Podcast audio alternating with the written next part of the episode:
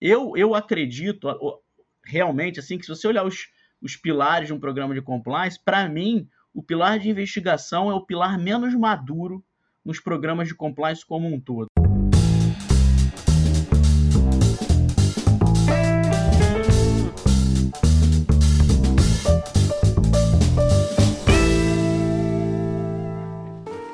Olá, seja muito bem-vindo, muito bem-vinda ao LecCast. Eu sou o Márcio Calai e hoje nós vamos conversar sobre tecnologias em investigações internas corporativas.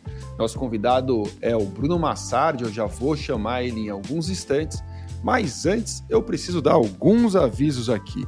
O primeiro deles é que neste ano o LecCast passa a ser apresentado todos os dias, ou melhor, todas as semanas, às terças-feiras, ao vivo aqui no LinkedIn e também no YouTube, pontualmente às 18 horas e 18 minutos. Então, é, já põe aí na sua agenda e saiba que esse será um encontro, você tem um encontro marcado comigo e com os nossos entrevistados aqui na internet. Depois disso, é claro, os episódios vão para o nosso Spotify, enfim, para as mídias de áudio e você tem a oportunidade de ouvir é, com calma quantas vezes quiser e onde estiver, né? Isso é muito legal.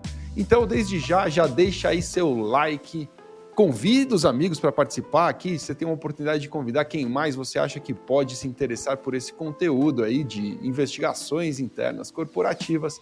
E, é claro, siga a LEC nesses canais, porque dessa forma o nosso conteúdo alcança mais gente e a nossa mensagem vai chegar mais longe.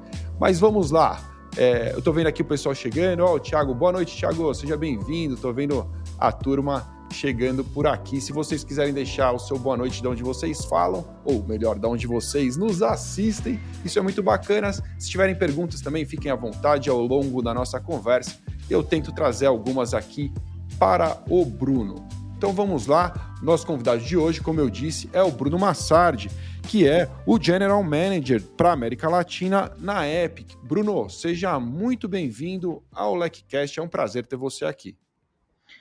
Olá, Calai, tudo bem? Obrigado pelo convite. Fico feliz de estar aqui podendo mais uma vez estar com a Alec. Sou fã de carteirinha aí. Vamos lá.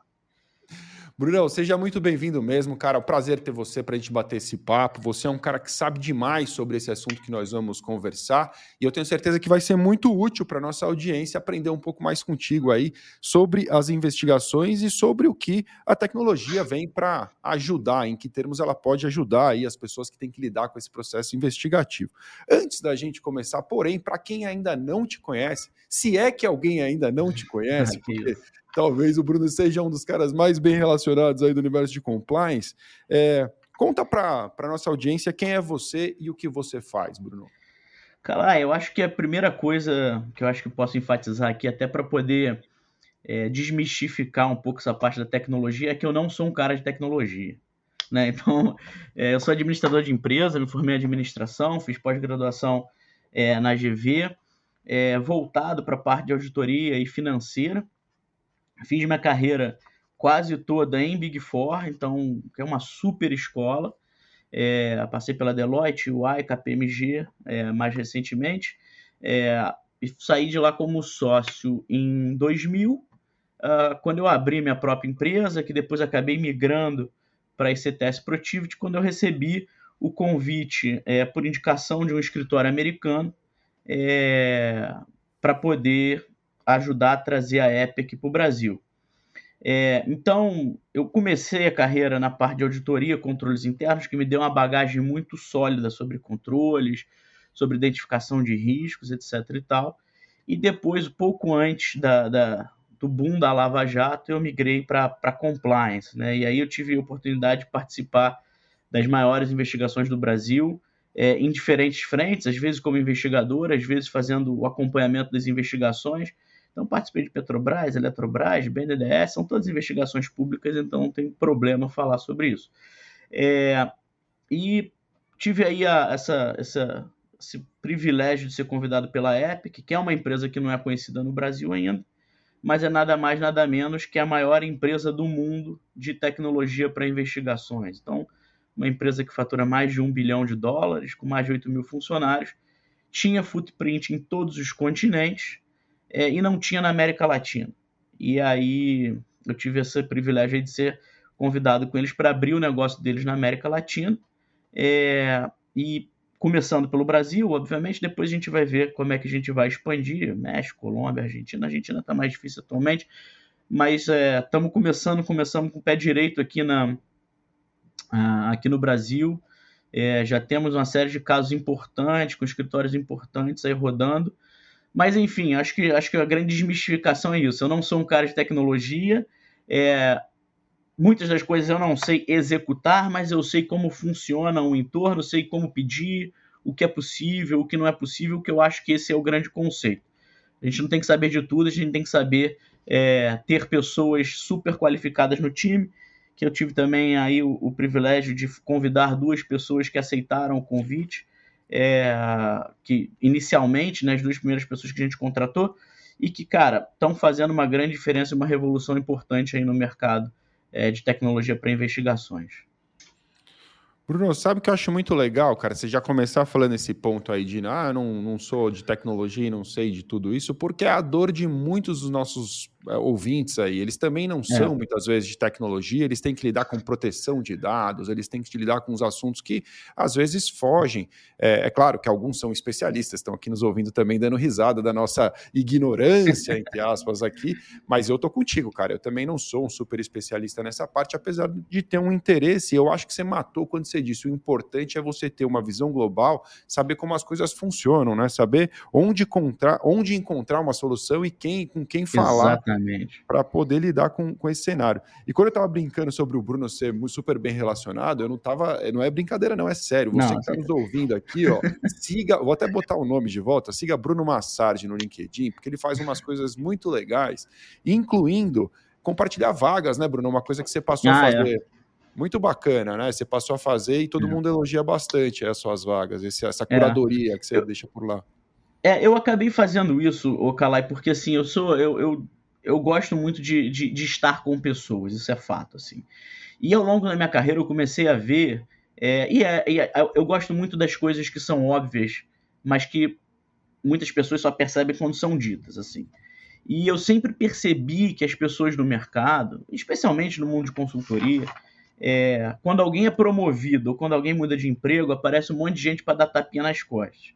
Mas quando o cara é mandado embora, não aparece uma pessoa para chamar para almoçar, para tentar ajudar, para levar, para poder, sabe, é, no momento que a pessoa mais precisa.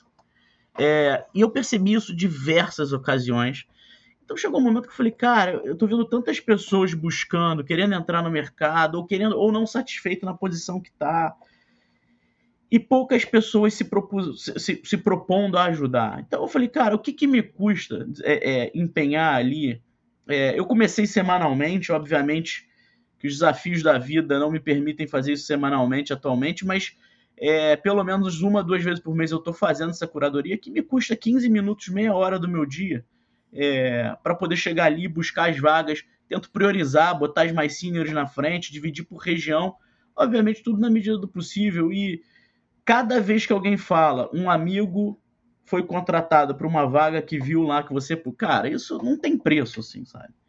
Não tem preço porque não me custa absolutamente nada. E eu acho que falta um pouco no mundo a vontade de ajudar as pessoas, sabe? É, é, e não procurar as pessoas só quando é interessante para você, né? É verdade, cara. Legal você falar do óbvio. Outro dia eu vi o, o Rony Meisler da, da reserva, né? O senhor falando que o óbvio precisa ser dito muitas vezes, escrito é. e até desenhado, se for preciso, porque ou senão ele passa despercebido. E, e você tem toda a razão, cara. Custa pouco ajudar. A gente que está nessa posição muitas vezes recebe, né? De, de, de, seja quem tem uma vaga a oferecer, seja quem está procurando, a gente acaba virando muito Exatamente. hub de, de conexão. E, e por que não ajudar? Você tem toda a razão. É, para a gente entrar no nosso tema, Bruno, eu queria que você desse um panorama geral. Eu tenho várias perguntas específicas para te fazer, porque é, as investigações, elas é, são, é, é, são procedimentos complexos que são encadeados muitas vezes e as pessoas, os nossos alunos na LEC, eles têm muitas dúvidas, eles desconhecem muitas vezes o que, que como solucionar alguns problemas, alguns desafios que aparecem durante o processo investigativo. E eu tenho certeza que as tecnologias novas, né, o que vem surgindo, certamente podem facilitar e facilitar muito. Então, separei algumas perguntas específicas, mas antes disso, queria te dar a oportunidade de dar um panorama geral. Então, tinha uma pergunta bem ampla: o que, que a tecnologia pode fazer durante o processo de investigação? O Calá, eu acho que tem duas coisas que são principais que a tecnologia apoia nesse processo. Né? Primeiro, é qualidade da investigação. E aí eu tenho um exemplo claro. Você imagina você assim, se você não tem uma ferramenta para te ajudar a investigar, a, a, procurar um documento dentro do mundo de documentos de uma caixa de e-mail, por exemplo, vamos pelo mais simples, não precisamos nem falar de computador ou de celular ou de áudio, falar do mais simples. Você vai investigar uma, uma pessoa e você pede para TI a caixa de e-mail daquela pessoa. Você não tem ferramenta apropriada, como é que se resolve? Ou a TI te dá um acesso para você entrar numa, numa ferramenta do Office para você ir botando uma palavra ou outra, ou a TI pega esse PST, coloca num computador, te entrega um computador, ou mesmo no seu próprio computador, para você começar a buscar. Mas aí eu te pergunto, Kalai, quantas vezes você mandou um e-mail, você sabe que você mandou, você sabe a palavra que você usou, você vai buscar no Outlook, e você não acha esse e-mail. Ou tem Cara, dificuldade de achar. Eu acabei de passar por isso. Eu, eu fiquei investigando a minha caixa para tentar encontrar um e-mail antigo pois e é. eu não encontrei. Agora você vê. Você sabe o que e-mail está lá e você sabe a palavra que você usou. Imagina o que é você achar um e-mail que você não sabe nem se ele existe e nem que essa palavra está nele ou não está. Então, a ferramenta da, da, do Office não é feita para isso. Só que aí são números. Esse, esse número não é de pesquisa, é chute meu, tá? Eu costumo brincar que 98% das empresas não tem ferramenta para isso. 2% tem, são as gigantes, tá? É, multinacionais, por vezes, ou as multinacionais brasileiras, algumas, algumas poucas delas, tá? Desses uh, ah, 98% que não tem, 3% já tentou ter. E não tem porque é caro e 95% desconhece essas ferramentas. Não sabe nem que elas existem. Cara, é uma triste realidade, mas é verdade. Onde que é o mundo das pessoas que conhecem profundamente as ferramentas de investigação? Consultorias e escritórios de advocacia.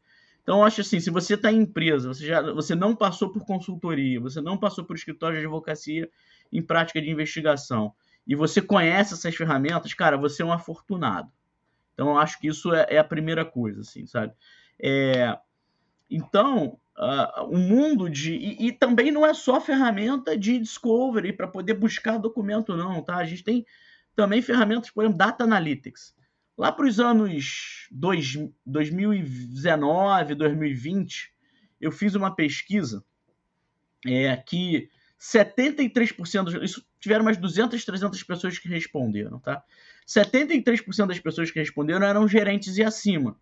Então, assim, era um nível de conhecimento é, é, significativo em relação ao que acontece dentro daquele mundo de investigação das empresas que responderam.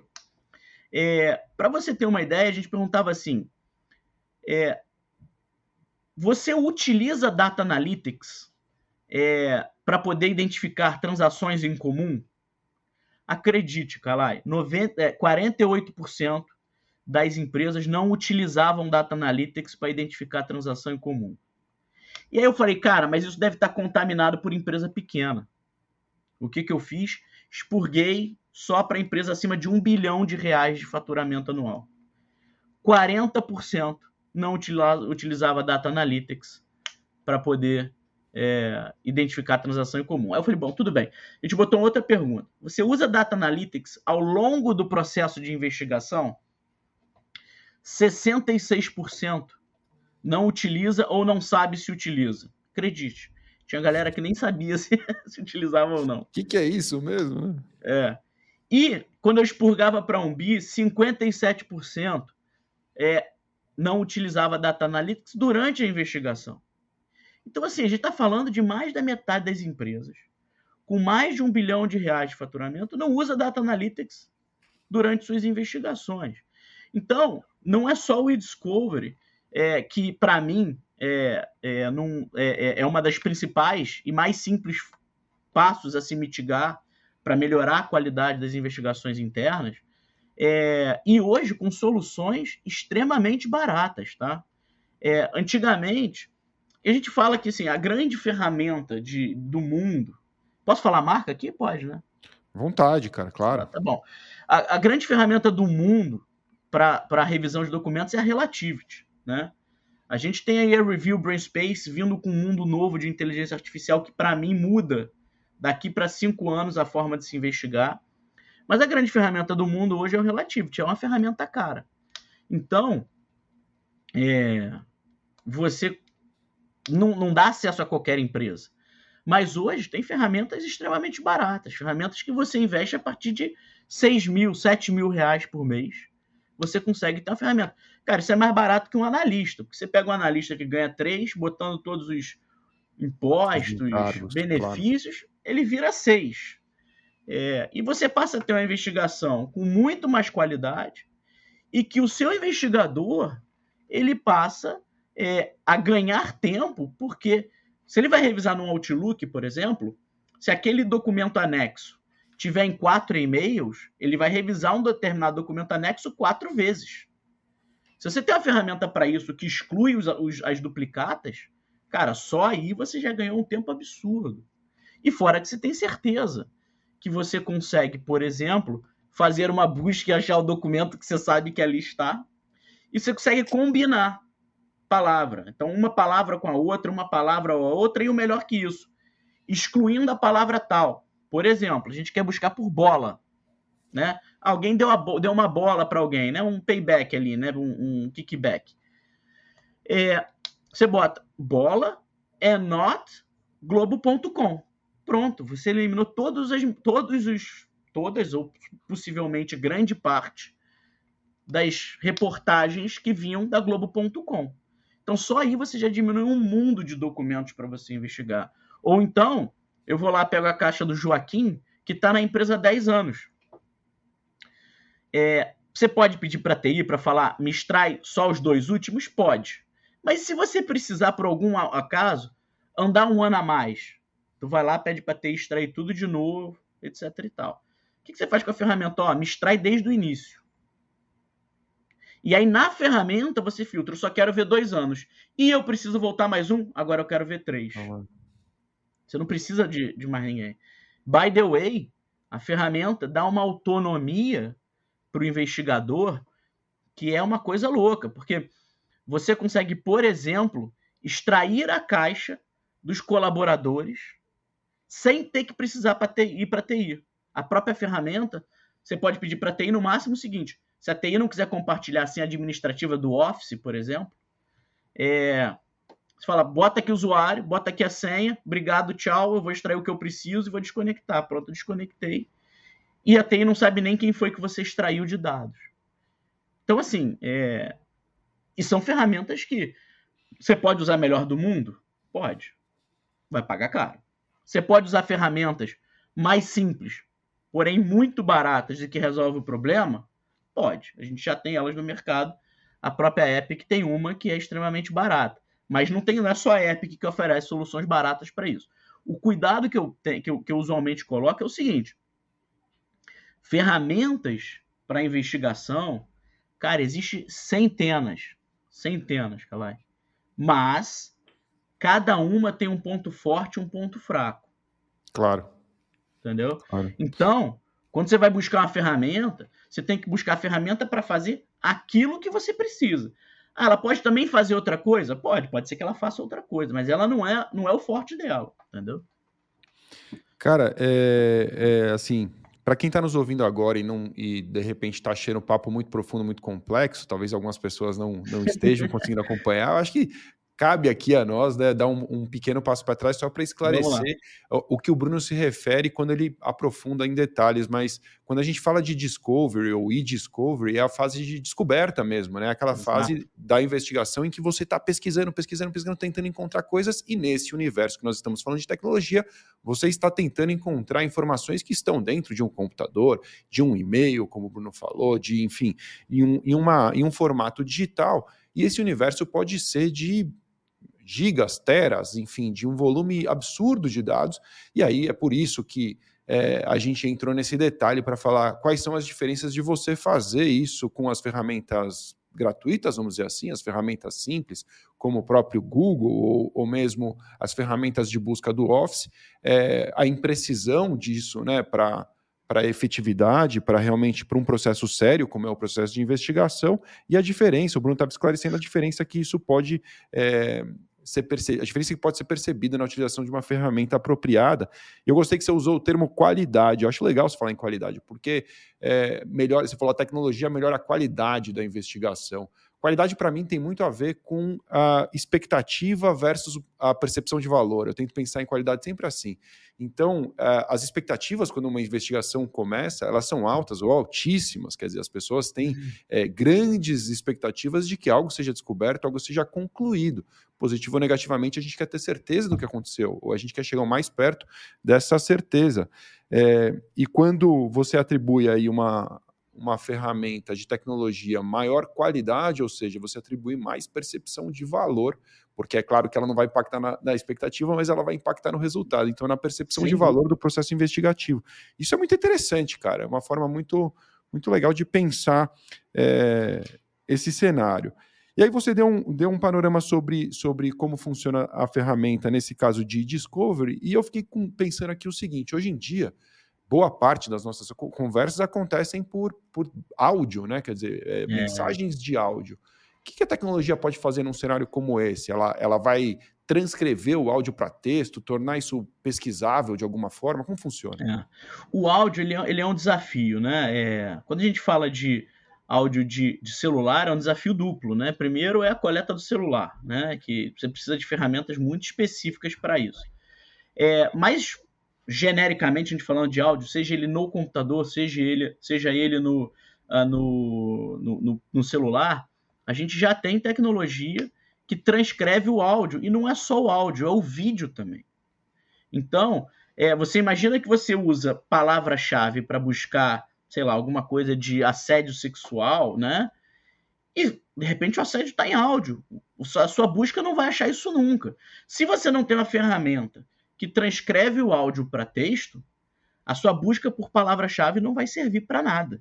Agora, quando você tem os áudios, que você consegue clicar neles e falar, ó, transcrever esses áudios para texto, aquilo fica buscável. Idem e muito semelhante ao que acontece com foto, né? Hoje você já tem é, inteligência artificial que pega um documento escrito à mão e consegue reconhecer o caractere do documento escrito à mão não é só a foto do, do contrato escaneado, né? O contrato escaneado, o próprio PDF faz isso para gente. Quando a gente pega um PDF, a gente dá Ctrl F, ele fala, ó, oh, o seu documento não é buscável. Você quer, você quer é, é fazer a identificação dos caracteres? Isso é o que chama de OCR, né? OCR, e, as ferra... e as ferramentas também fazem isso. Se você está fazendo isso dentro do Office, você não faz o OCR, porque você vai chegar ali no Outlook, ah, eu quero encontrar o contrato do João, João da Silva. Se é um contrato que está escaneado, é uma foto de contrato, esquece. O, o, o, o Outlook não vai achar aquele documento. Na ferramenta, quando você imputa os dados, você pode já, pra, assim que você imputar os dados e que você clica, uma das etapas chama processar os dados, você bota, ó, fazer a transcrição dos áudios e fazer o reconhecimento de caractere. Então você começa a garantir que tudo que está ali, de alguma forma, é buscável. Então, e detalhe, né? não só buscável. Tem ferramenta que hoje você ainda pede para ele falar assim: olha, eu quero saber dentro desse mundo de dados que tem aqui, quais são as línguas que existem aqui dentro desse mundo de dados. Você está procurando um negócio em português, o problema está em inglês. Aí você vai lá e vê que o cara usa 40% dos e-mails dele em inglês e 60% dos, do, do, do, dos termos dos e-mails dele em português. Adianta se escrever palavra-chave só em português? Você vai ter que fazer duas listas de palavras-chave em português e em inglês. Entendeu? Então, tem muita, muita. Cara, é infinito. Assim, quando a gente começa a falar é, de inteligência artificial para isso, esse tipo de reconhecimento automático para você entender a sua base de dados de investigação é o que eu acho que eu falei agora há pouco que vai transformar o mundo de investigação daqui para frente, porque cliente nenhum, empresa nenhuma quer mais pagar consultoria ou advogado para revisar 50, 100 mil documentos. Então, cada vez mais, o que a gente chama de Early Case Assessment, né, que é você é, fazer um, um, reconhecimento dos dados e o um entendimento do caso previamente você começar a revisar os dados, vem se tornando cada vez mais importante, porque por vezes você identifica o problema, cara, no primeiro ou no segundo dia, sem precisar ter que revisar 50, 100 mil documentos. É claro que aí, o, o, o Calai, a gente está falando das ferramentas mais modernas do mundo, que talvez claro. seja um pouco menos acessível para empresas menores, mas que nem as maiores do Brasil, multinacionais do Brasil, usam ainda. Tá? Cara, é legal você falar de inteligência artificial, porque a gente está vivendo um momento realmente especial né, nesse tema. Quem já teve a oportunidade de escrever, conversar com o chat GPT, é uma.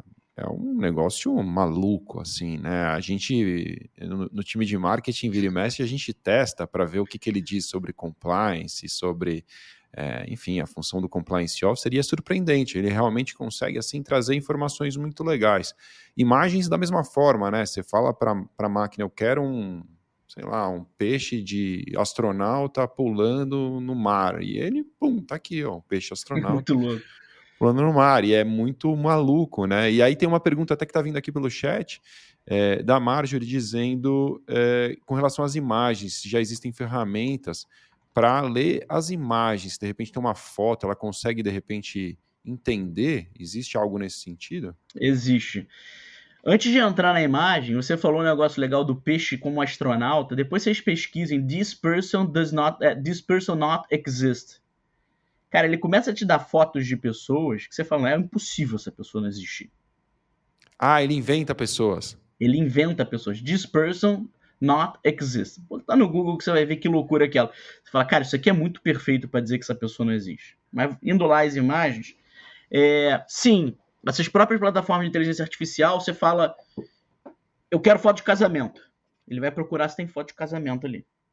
Eu quero foto de poste. Ele vai procurar se tem foto de poste naquele, naquele negócio ali. Eu quero todos os documentos handwriting, escritos à mão. Ele te traz os documentos que são escritos à mão. Cara, chega a ser assustador o, o, o Calaio que essas ferramentas fazem. Pra você ter ideia, você vai fazer um caso de propina, você tem um cardzinho de inteligência artificial de propina. Você aplica aquele card na investigação que você está fazendo, ele já te traz um monte de e-mail que tem potencial de ser relacionado a um caso de propina. Você vai fazer assédio sexual, ele vai te traz um monte de coisa relacionada a assédio sexual. Cara, é muito louco. E isso já está criando fora, nos Estados Unidos e na Europa, um novo mercado. É, tem um escritório gringo específico que ele já é reconhecido como a melhor inteligência artificial para antitrust, para investigações de antitrust. Então gerou um novo mercado que quem sabe programar a inteligência artificial desse negócio começa a poder vender uma inteligência artificial de antitrust que pode ser diferente do escritório X, que pode ser diferente da inteligência artificial de antitrust do escritório Y, e uma pode ser melhor que a outra. Que o escritório pode dizer, cara, eu tenho a minha que ninguém tem, que é melhor de todo mundo, ou ele pode falar, eu tenho a minha que ninguém tem, que é melhor de todo mundo, se você quiser, eu te vendo, não tem problema não. Custa tanto, se você quiser manter ela atualizada, eu vou te cobrar tanto. Olha que loucura, cara. Um novo mercado que está para surgir é, sobre o mundo de investigação, e o Brasil hoje sequer começou a utilizar isso. É, Olha realmente, realmente é impressionante. A gente sabe que, né, que, que por aqui ainda há muito é, campo para desenvolvimento, né? Eu, eu gosto de falar que a gente já vive uma fase de muito, assim, comparado com quando eu comecei a ver o compliance lá em 2012, 13, é, já temos maturidade, dá para dizer, né? Não é mais aquela fase incipiente do compliance, mas realmente tem muito campo para desenvolvimento. E nesse tema aqui, é, eu estou surpreso aqui contigo, assim, as coisas que, que você está contando eu também é, não conhecia e, e, essa parte de inteligência artificial eu acho muito interessante porque realmente é o que você falou, é, não, não se trata simplesmente do, do, poder do motor ali que vai girar aquela máquina de, de inteligência artificial, mas a qualidade da informação que você vai jogar lá dentro, né? Cada um vai ter capacidade de produzir um banco maior ou menor, com mais qualidade ou não é, do que outros. É. Isso é realmente muito interessante. Uma outra pergunta que eu queria te fazer, cara, sobre tecnologia nas investigações é o seguinte: é, quando, quando a gente vai iniciar é, um processo de investigação um, ou discovery, a coleta de dados, em um caso mais sensível, que eventualmente possa ser levado ao judiciário por alguma razão, vamos supor que a gente está com uma possível concorrência desleal e aí eu tenho que encontrar informações que vão parar muito provavelmente em uma disputa judicial, ou então estou envolvido aqui num caso gravíssimo de assédio sexual e possivelmente isso também pode virar uma disputa judicial, pode voltar até um, sei lá, vamos supor que a gente caminha para um, é, uma, uma rescisão é, por justa causa e pode haver uma tentativa de reversão, e isso vai ser judicializado da mesma forma. Então, estou querendo aqui criar algumas hipóteses em, em, que cuidar desses dados se torna mais importante. Como a tecnologia entra nesse cenário? Preservação dessas provas para que, num dado momento, o juiz possa olhar e falar assim: não, isso aqui é legítimo, isso aqui foi coletado da forma correta. Cara, você tocou num ponto, o, o Kalai, que eu acho muito legal, porque é basicamente toda vez que algum amigo, cliente, seja quem for, vem falar que vai fazer uma investigação e perguntar alguma coisa, essa é exatamente a primeira pergunta que eu faço para ele. Se tudo der errado, que dar errado é a, a, informação ser verídica, né? Aquela denúncia ser real, né? Então, assim, a gente não, apesar da gente falar, pô, achamos, tá aqui, isso não é o bom, né? O melhor quando, olha, cara, era mentira, não era, né? Mas enfim, se tudo der errado e for procedente, o que que você vai fazer com essa informação? A pessoa fica te olhando assim, como assim? Não, o que você vai fazer? Tu vai mandar o cara embora e falar, ó, vai embora, não me enche o saco, sai da minha empresa e não vai judicializar nada? Você vai dar uma advertência, vida que segue, ou você vai processar, vai tentar reaver o que a pessoa levou embora, você vai judicializar, você vai entrar com uma disputa, um litígio, dependendo do tamanho do caso. Eu sempre faço essa pergunta porque isso, é, na minha visão, define a primeira etapa, que é o que você falou, como coletar esse dado. Tá? Porque se a perspectiva é de judicialização, como você colocou, cara, você tem que tomar todo o cuidado do mundo. E aí, todo o cuidado do mundo, a minha primeira recomendação nesse cenário, normalmente, é: então, antes de conversar comigo, conversa com um advogado. Porque, assim, o mercado tem um negócio que apesar do negócio de consultoria e o negócio do, de, do, do, advogado, por vezes, competirem, eles são muito parceiros. Um não vive sem o outro, o outro não vive sem um. Mas eles competem muito quem é o dono do caso, porque é quem acaba no final do dia fazendo mais dinheiro. E eu não sou a favor desse tipo de competição. Primeiro, que eu acho que são trabalhos completamente complementares.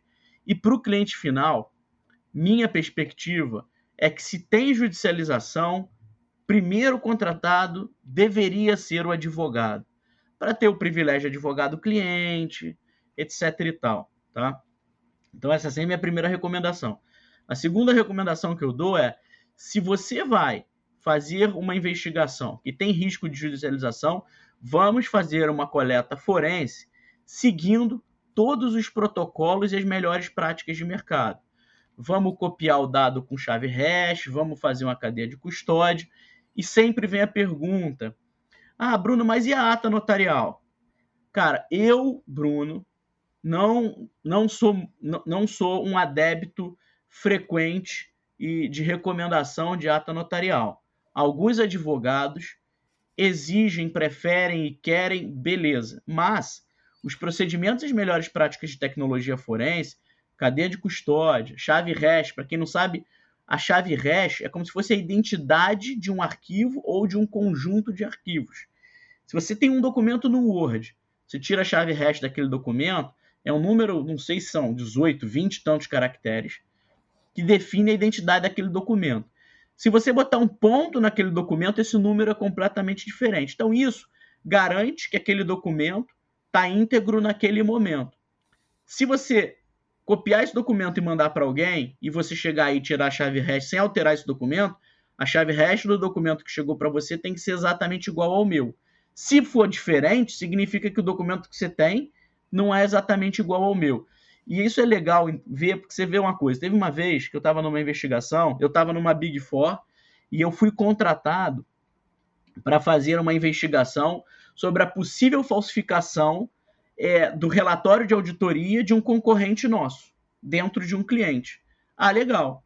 E aí a gente estava investigando, e aí eu achei um documento, e eu achei estranho. Falei, ué, mas a gente já tinha achado esse documento. A gente fez o que a gente chama de deduplicação, que é excluir os documentos duplicados. E, para excluir o duplicado, ele usa a chave hash. Tem dois documentos com o mesmo hash, você não precisa ler esse documento duas vezes, só precisa ler uma vez. A gente já leu esse documento. Por que, que esse documento está aparecendo de novo? E esse aqui é o parecer falsificado que a gente já tinha achado. Falei, gente, só tem uma explicação. Não é o mesmo documento. Quando a gente comparou, a gente foi ver que o documento não era exatamente o mesmo. Ou seja, o parecer não tinha sido falsificado uma vez. Tinha sido falsificado três vezes. E a gente identificou isso porque a chave hash não batia. Então, por isso que esse tipo de procedimento ele é efetivamente aceito e já há várias jurisprudências de que esse documento, esse procedimento é aceito em juízo. É claro que, cara, é, a gente nunca sabe o que esperar é, do, do, do julgador no final do dia, né? Então claro. tem, advogado, tem, tem advogado que prefere fazer o procedimento de melhor prática e ainda fazer é, uh, chamar o cartório para fazer a ata notarial. Qual que é o problema disso? Primeiro que a ata notarial também é cara, é, é, também não, ela é mais cara que a coleta forense, para começar. Segundo, que isso torna o documento público e muita gente não sabe disso. Você está fazendo uma investigação confidencial, você faz uma ata notarial que vai estar tá publicamente exposta naquele cartório. Ah, mas o investigado nunca vai saber. Ah, nunca diga nunca. Depois que você é juizado, o cara pode saber que naquele cartório ali perto da sua empresa pode ter alguma coisa relacionada a isso. Ele vai lá, pesquisa e acha. Então, esse processo de formalizar efetivamente a coleta do dado para casos de judicialização, fazer a cadeia de custódia, fazer o hash, etc e tal, acompanhado por advogado, para ter o privilégio de advogado-cliente, eu acho crucial, apesar de muita gente começar as investigações TI, me manda o dado aí. E aí, depois que viu que tem um problema, vai lá e liga pra gente, cara, eu preciso que você venha aqui fazer uma coleta. E beleza, a gente vai lá, faz a coleta, a gente é, faz todo o procedimento padrão que tem que ser feito, que é a melhor prática, e torce para aquele dado ainda tá lá, né? Porque uma outra coisa que eu sempre falo, um terceiro. Uh, toda reunião minha de, de. Não é nem de início de projeto, é de cotação. Quando alguém vem perguntar comigo, a primeira coisa é, é e-mail? É. Você já ativou o legal hold do, do, da caixa de e-mail? O que, que é isso? O legal hold é uma coisa que se ativa na Microsoft, que no, no Google chama Vault, se não estou enganado. O nome muda, mas é simplesmente o seguinte: olha, eu vou investigar o Kalai, eu vou habilitar o legal hold da, da caixa dele, que qualquer coisa que ele apague, o servidor vai preservar. É claro que isso depende um pouco da licença que você tem com a Microsoft, mas você consegue preservar pelo menos uns 15 dias de qualquer documento apagado. Porque você já está fazendo a investigação, a chance disso vazar de alguma forma, é, ela sempre existe, não pode ser descartada. E se vazar e o investigado souber, o que ele vai fazer? Vai começar a destruir prova. Se você habilitou isso no servidor, você já sabe que sua prova, de alguma forma, o cara pode apagar o que ele quiser, que vai estar preservada lá. Você não vai perder aqueles dados. Então, é, isso é uma coisa que eu acho super importante, nem todo mundo conhece, mas eu acho que é importante que seja habilitado a partir do momento que você tem a suspeita ou uma lista inicial de custodiantes, cara, habilita é, a preservação dos dados no servidor da, da, da, do seu e-mail, da nuvem do seu e-mail, que é super importante, tá? Cara, é muito legal você alertar aí essa, esse ponto de fale com o advogado, né? Quando começar, eu acho que tomar uma decisão sobre isso, né? É, até esclarecendo de novo para nossa audiência que talvez não conheça, essa ata notarial, na verdade, é, não é nada mais do que levar, como o Bruno disse, né? Um oficial do cartório até o ambiente onde você vai coletar uma prova para que ele possa relatar com fé pública, ou seja, né, com força de um documento público, é, o que ele encontrou ali, o que está sendo feito. Então, ó, estamos encontrando aqui a máquina tal, foi removido o HD X, tem uma, uma numeração. Então, o, o, que, o que isso preserva? Preserva, assim, de possíveis alegações do futuro é, de que houve uma fraude na coleta daquelas informações, e o Bruno está dizendo que isso não é necessário sempre, é possível hoje em dia já se dispensar esse procedimento, mas muito bem dito, é, essa é uma decisão caso a caso que deve ser tomado sempre com o advogado. E esse ponto do privilégio, para quem não entende também esse assunto que o Bruno se refere, é que o advogado ele não ele pode preservar o sigilo de qualquer comunicação que ele tenha com seu cliente. Isso é uma, um direito do advogado que deve ser respeitado. É, a não ser, é claro, que o advogado seja também é, envolvido diretamente, de alguma forma, esteja ali para justamente ocultar provas ou fazer algo ilegal. E nessa medida não há privilégio que se sustente que pare em pé.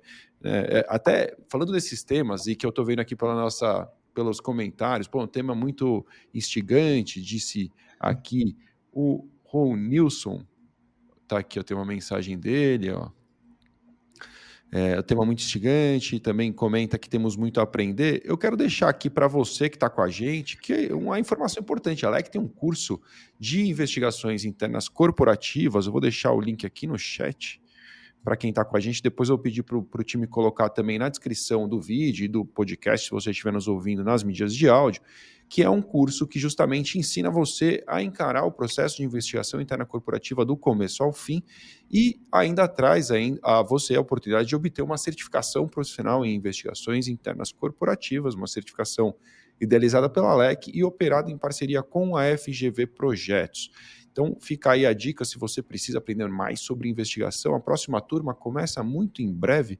Deixa eu ver aqui, dia 27 de fevereiro de 2023, logo após o carnaval, e eu acho que nós temos ainda as últimas vagas disponíveis. Bruno, quero falar com você é, sobre mais alguns assuntos que a gente não pode deixar passar é, quando é, falamos desses assuntos. Você mencionou a Microsoft para falar né, do, de, dessa preservação de eventuais documentos que venham a ser deletados a partir do momento que você inicia o processo de investigação, e me ocorreu aqui uma coisa. Hoje em dia, muito das conversas também, principalmente as conversas corporativas, né, as empresas usam muito PC. Eu sou um usuário de Mac, não estou muito familiarizado com essa ferramenta, mas eu sei que boa parte das pessoas usam o, o Teams né, como ferramenta de comunicação. E, e, nessa medida eu ia te perguntar, é, como, como, o que, que, pode ser feito em relação a rastrear é, esse chat? Né? Eu acredito que você estava me dizendo que já existe uma tecnologia própria para isso, é isso mesmo? É. O que, que acontece? O, o chat sempre foi um desafio, mesmo para as ferramentas de tecnologia e discovery que a gente vem falando. Porque cada mensagem de um chat, ela é um arquivo. Então você imagina que você tem mensagem minha com, digamos que está na mesma empresa, a gente tem mensagem minha com você, uma mensagem minha num grupo, eu, você e o Ronils, a gente tem um outro grupo que sou eu, você e Isabela, a gente tem um grupo que é todo mundo. E eu estou falando com você, eventualmente estou falando do trabalho com o Ronils, estamos falando também na mensagem de grupo. O grande problema é que nas ferramentas de discovery, até muito pouco tempo, e aliás, na maioria das ferramentas é assim que acontece, quando você desce esses dados da Microsoft, cada mensagem é um arquivo. Como é que você lê a conversa? Cara, é, é, você tem que meio que tentar remontar pelo minuto de quem para quem. Se tem mais de uma pessoa recebendo, ah, então isso aqui não é do Bruno para o Calai, é, é, a mensagem do grupo do Bruno com a Calai com a Isabela. É um trabalho quase que um quebra-cabeça, né?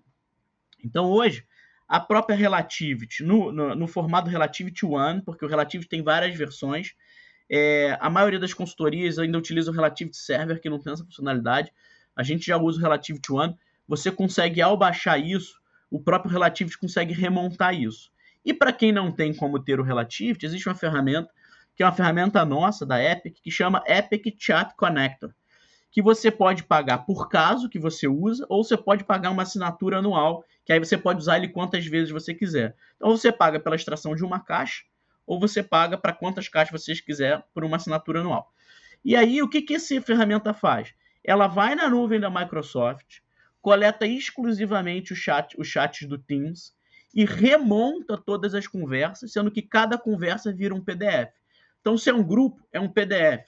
Se é um, uma conversa de um para um, é outro PDF. Se é a minha sua com a Isabela, é outro PDF. E aí, duas coisas acontecem. Você consegue ler a conversa de forma encadeada, e se você estiver usando uma ferramenta de Discovery, você consegue aplicar ali a palavra-chave, como a gente veio falando, e aí você consegue ler o contexto onde aquela palavra foi utilizada. Porque o que acontecia antes era o que você aplicava a palavra, ele achava uma frase. Aí você falava: caramba, essa frase aqui é matadora. Quando você conseguia remontar o histórico, você falava: cara, o cara tava brincando, o cara tava, tava ironizando desde sempre aqui o negócio, é, tava falando de alguém, não era dele. Então, cara, isso é essencial, assim, porque hoje a gente, uh, os, pela minha experiência, a gente está matando, resolvendo os casos de, de, de investigação muito mais pelas conversas de Teams do que muitas vezes pelos e-mails, que é onde a galera acaba tendo acesso.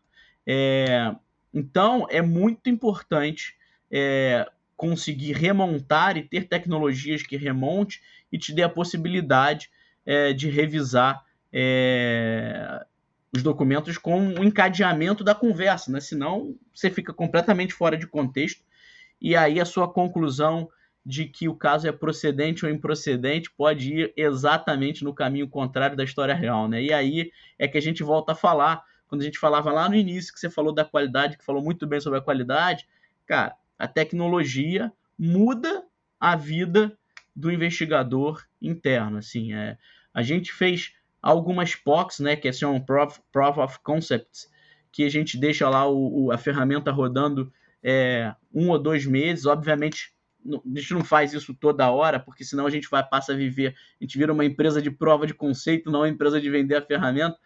Mas a gente fez algumas que o pessoal falou, cara, eu não consigo mais viver sem a ferramenta, né?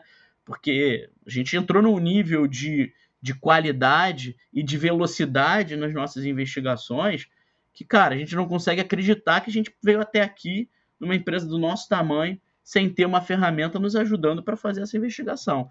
E assim, no final do dia, cara, eu sempre brinquei com, com os americanos que eu falava o seguinte, assim, para eles, é, quando a gente estava para me contratar para vir para cá, que eu falava, olha, o desafio é muito legal construir, etc e tal, mas no Brasil a gente ainda tem uma etapa que a gente vai ter que passar, que é o educacional, é falar para as pessoas que essa ferramenta existe e ensinar para as pessoas o como essa ferramenta pode transformar o dia a dia delas não só de facilidades de trabalho, porque todo mundo gosta de trabalhar com uma ferramenta que, que te dá eficiência no seu trabalho, mas também em chegar a resultados que antes você imaginava que não seria possível chegar, porque é muito difícil achar.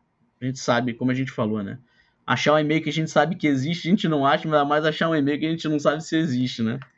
Cara, nem fala mais disso que eu, que eu realmente, eu vou te falar, eu passei nervoso procurando e não quero nem lembrar. Você, você mencionou que melhora muito a qualidade, você falou assim, pô, melhora a vida do investigador, né, ter uma solução como essa, e aí me ocorreu o seguinte, é, as investigações internas nem sempre são tocadas por especialistas de investigação. A gente sabe que nas empresas, muitas vezes, a, a o departamento de compliance costuma concentrar o recebimento das denúncias, que dão origem a boa parte das investigações. É claro que não é a única fonte de início de um processo investigativo, mas é, vem muito pelo canal e, e, o compliance, depois, a partir do recebimento, vai. Opa, um barulhinho aqui. Vai categorizar. Uma ligação perdida.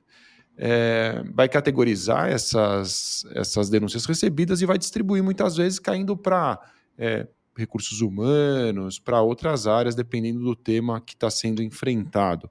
É, o que, que, você acha sobre, sobre essa parte tecnológica? Você acha que as pessoas ao redor do departamento de compliance também precisam ser treinadas nesse tipo de ferramentas? Elas devem usar ou isso deve voltar para a compliance? Como é que funciona? No, o cara, cara, você tocou num, num ponto que, salvo engano, eu tenho um artigo eu escrevi para a Alec falando de investigações para não investigadores. De procurar Tem. lá, acho que tá, não eu sei li. se está no blog. Vou confessar aqui, é. eu li, por isso que eu estou te perguntando sobre isso. Cara, isso eu acho crucial, assim, porque muitas empresas a gente vê lá que é, as, as, investigações voltadas para mau comportamento, seja sério, seja qualquer mau comportamento, muitas vezes é direcionada para RH. Isso não tem problema nenhum que seja voltado para RH, é, ah, porque o compliance tem outras coisas para investigar, etc e tal. Muito pelo contrário, o, o, compliance não tem que ser o salvador da pátria na empresa, né? Acho que cada um dentro do seu quadrado é, consegue colaborar para que a ética o, e o ambiente da empresa seja o melhor possível. Agora, o que eu acho que por vezes peca, é, as empresas pecam, é que repassa para uma área terceira, por exemplo, RH, pode ser qualquer outra área, mas não treina o funcionário dessa área para saber e, as melhores práticas e como investigar. Eu tenho um caso super legal que, cara, esse caso faz alguns anos, eu recebi uma ligação é, de uma pessoa que falou assim, Bruno, cara, eu tô com um problema aqui, é que foi o seguinte, cara, chegou uma denúncia, é, e é, veja que é uma denúncia simples, né? Mas gerou um problema na empresa assim que foi que tinha uma colaboradora ficando fora do horário, tá? Fazendo coisas pessoais para receber hora extra. Cara, hora extra, mau comportamento, passa por passa por RH. O RH não era treinado. Naturalmente, é, o que, que o RH fez? É, eu conto esse caso lá no meu, no meu, nesse artigo, inclusive. Foi entrevistar, né? Então, assim, isso é um outro problema, né? Muita empresa ainda trata investigação como entrevista, né? É, e pior, tem até consultoria que foca que acho que acho que investigação é entrevista, e não é. é se você tem uma ferramenta, por exemplo, para ver se a pessoa está cometendo assédio e você vê isso no e-mail ou no Teams dela, de repente você não precisa nem para entrevista, que você vai expor o denunciante, o denunciado, vai gerar um climão na empresa, de repente você tem uma prova muito mais robusta do que a ata de uma entrevista. Se você pegar a pessoa assediando por e-mail ou no chat, né? Mas aí a pessoa passou para o RH, o RH foi lá, foi entrevistar na área. O que, que aconteceu? Gerou aquele climão, todo mundo percebeu, um, um chorando, o outro não sei o quê, e todo mundo, cara, o que está acontecendo na área? Cara, aquele terror e pânico, né? Ela falou, pô, mas eu, o que, que eu tinha que ter feito diferente? Eu falei, cara, se o RH é treinado para fazer investigação? Não, quem faz investigações somos nós. Eu falei, mas tu não passou para fazer uma investigação? Não, mas era de mau comportamento. Eu falei, mas era uma investigação. Então, assim, você vai passar alguém para fazer investigação, essa pessoa tem que ser treinada.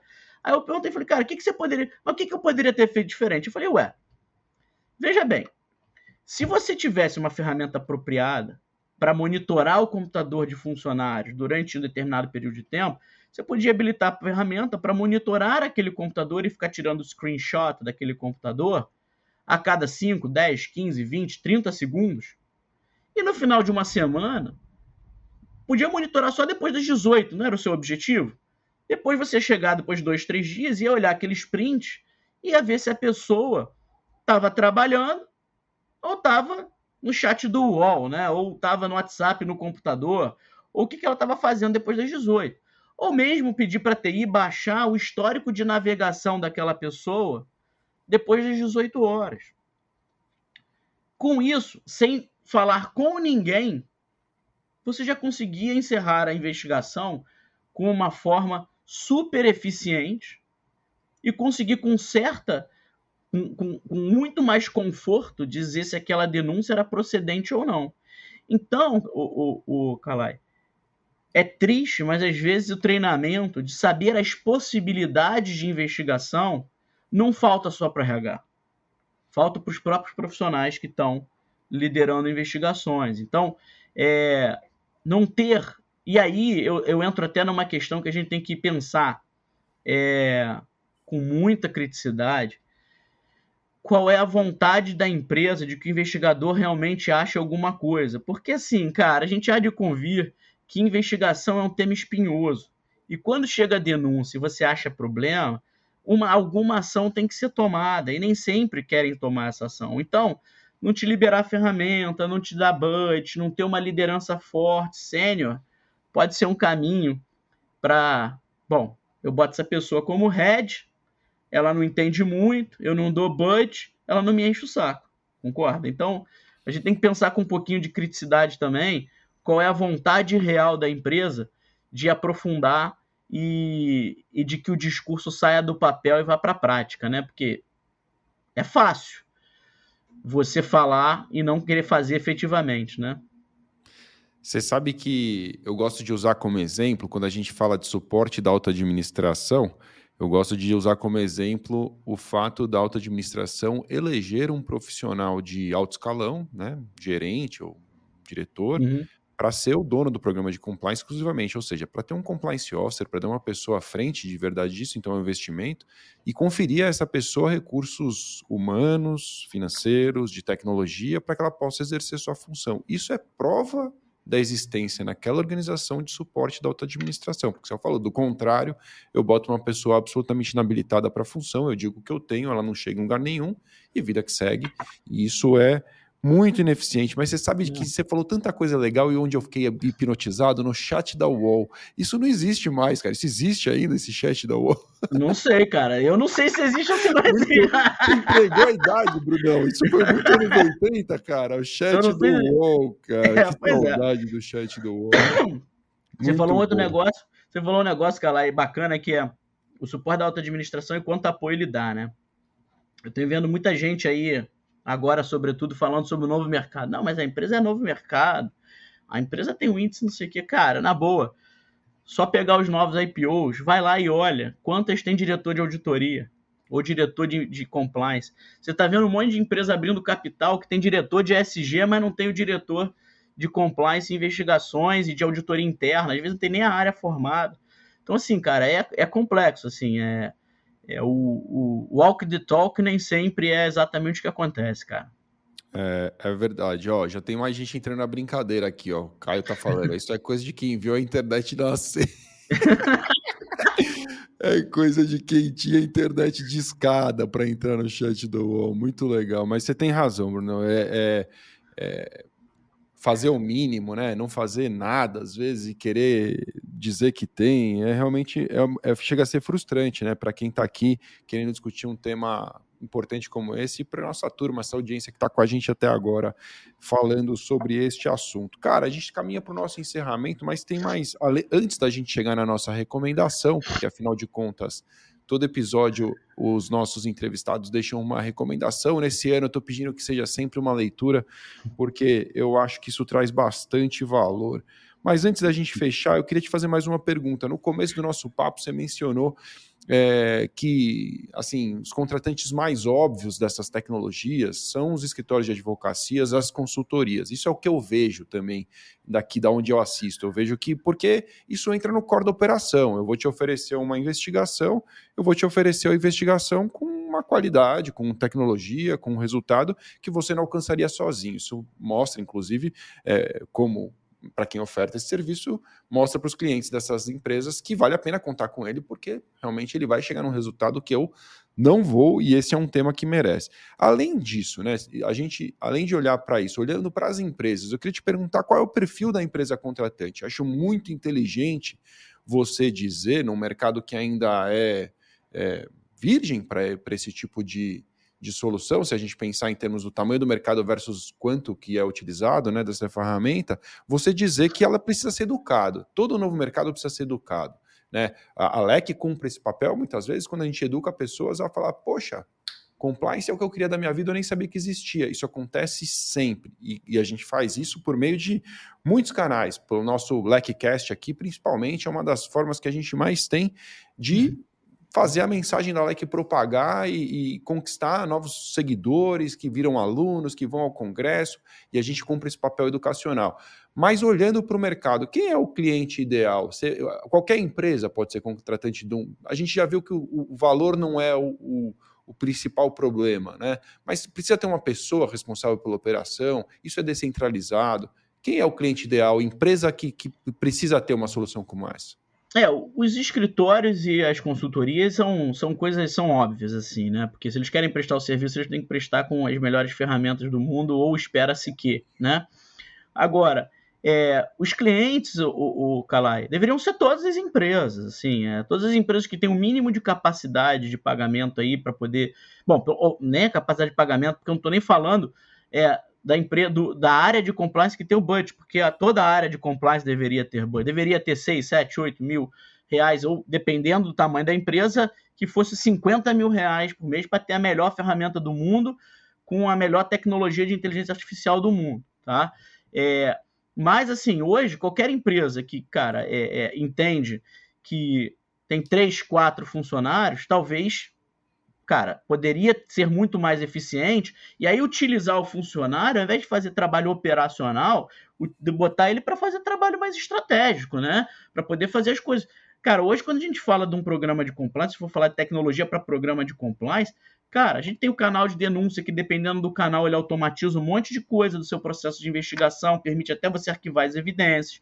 Você tem toda a gestão de treinamento, que você tem um monte de ferramenta bacana é, no mercado que te permite gerenciar os treinamentos, te permite gerenciar as políticas, quem assinou, quem não assinou. Então, assim, o que hoje me, me, me do diligence, então, nossa, cara, as ferramentas do diligence transformaram o mercado de due diligence, né? Antes ficava cara, num, num desespero de saber quem vai fazer do diligence. Hoje dá para fazer de todo mundo numa tacada só. Ainda tem um desafio sobre a gestão das due diligence, né? Você vai lá, faz duas mil due diligence, mas como é que você gere as duas mil due diligence? Qual que é prioritário e qual que não é, né? Desculpa. Mas, é, falando da, da, plataforma de investigação, eu, eu acredito realmente, assim, que se você olhar os, os pilares de um programa de compliance, para mim, o pilar de investigação é o pilar menos maduro nos programas de compliance como um todo. E aí você pensar que você tem fontes de é, ferramentas que você pode é, começar pequeno, e aí eu sugiro o seguinte: ache a ferramenta certa, mas comece pequeno. Não adianta você pegar a ferramenta e falar, beleza, então eu quero 5 teras dessa ferramenta. Cara, você vai jogar dinheiro fora. Começa ali com 300 gigas, 500 gigas, paga a mensalidade pequenininha, e de acordo com que você vai precisando, você vai aumentando, porque a forma de precificar isso é igual plano de celular, tá? É, você vai precificar isso por gigabyte hospedado na nuvem. Você passou, você contratou 300, você hospedou 305, você vai pagar a tua assinatura e mais 5. Se você só hospedar um, você vai pagar os 300, porque é a assinatura do teu plano de celular ali, né? Você contratou tantos gigas, é aquilo ali que você não usou, pagou, usou mais, vai pagar um pouquinho a mais.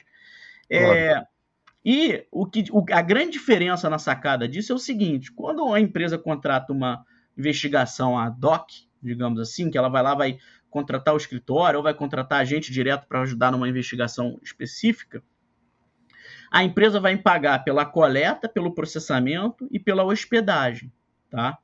Quando a empresa tem a ferramenta dentro de casa, ela só paga a hospedagem. O processamento não paga. E o processamento é o que mais ofende o custo para investigações de curto prazo. Vamos botar aqui, não estou dizendo que esses sejam os valores, porque isso varia de caso para caso, de investigação para investigação. Investigação, quanto mais, mais maior a investigação, menor o preço por giga.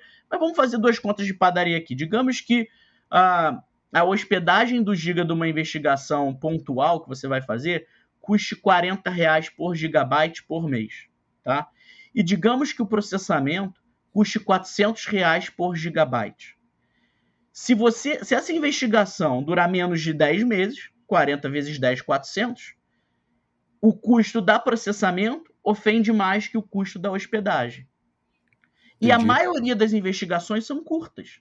Então, se você contrata uma assinatura mensal, né, que um contrato anual com assinatura mensal, em que você não paga o processamento, você joga o seu custo de investigação para o chão. Então, se você tem o seguinte, ah, ah, Bruno, mas você faz pontualmente? Faço pontualmente também. Mas, por vezes, já teve caso, um exemplo claro, o cliente falou, preciso que você faça uma investigação aqui, trouxe as características. Falei, ó, essa investigação vai custar para você 80 mil reais. Ah, tá bom. Eu falei, mas olha só, posso te falar uma coisa?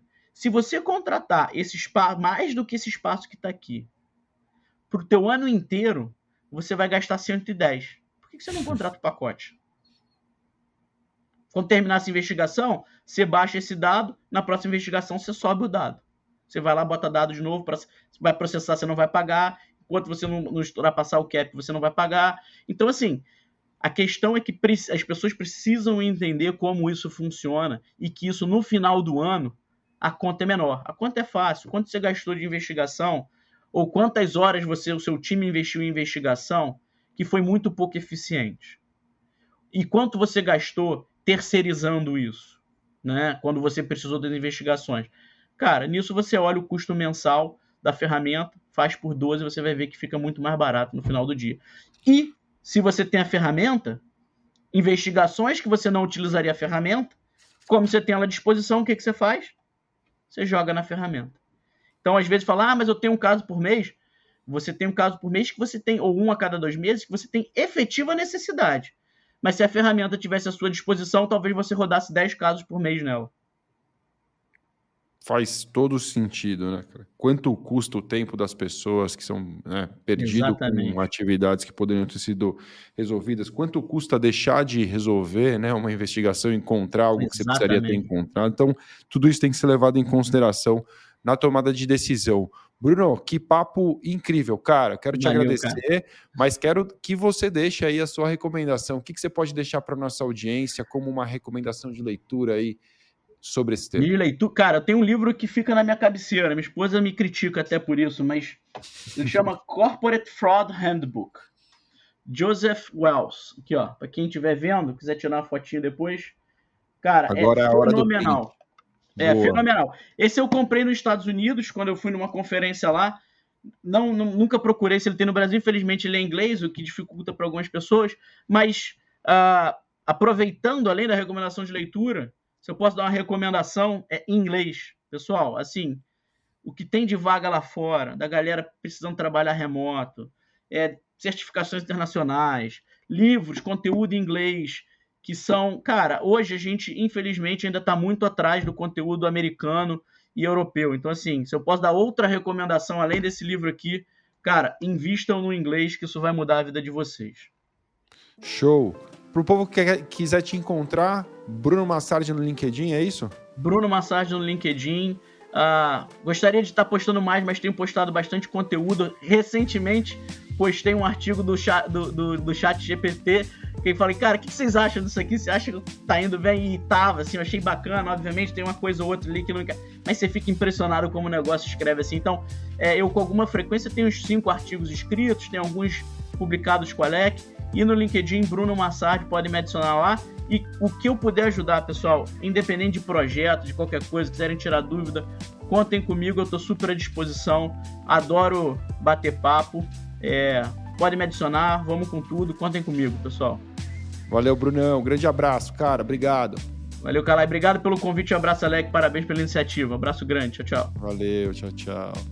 Obrigado a você também que nos acompanhou até aqui. Se você estiver nos vendo pelo YouTube, pelo LinkedIn, lembre-se de seguir a LEC e curtir o vídeo para que esse vídeo alcance um número maior de pessoas e a gente possa levar a mensagem de compliance, a mensagem da LEC ainda mais longe. Se você quiser fazer um curso de investigações internas corporativas, eu vou deixar o link aqui neste episódio e você poderá encontrar o curso de investigações internas corporativas da LEC, que traz a oportunidade de obter uma certificação profissional idealizada pela LEC e operada em parceria com a FGV Projetos. Essa certificação é uma forma muito interessante de você se posicionar no mercado de uma maneira diferente demonstrando que as suas habilidades, os seus conhecimentos foram reconhecidos por um organismo imparcial. Então, confira aí mais informações e inscreva-se, faça parte da nossa comunidade. Será um prazer ter você na próxima turma deste curso. E se você quiser saber mais sobre compliance, acesse lec.lec.com.br. Valeu!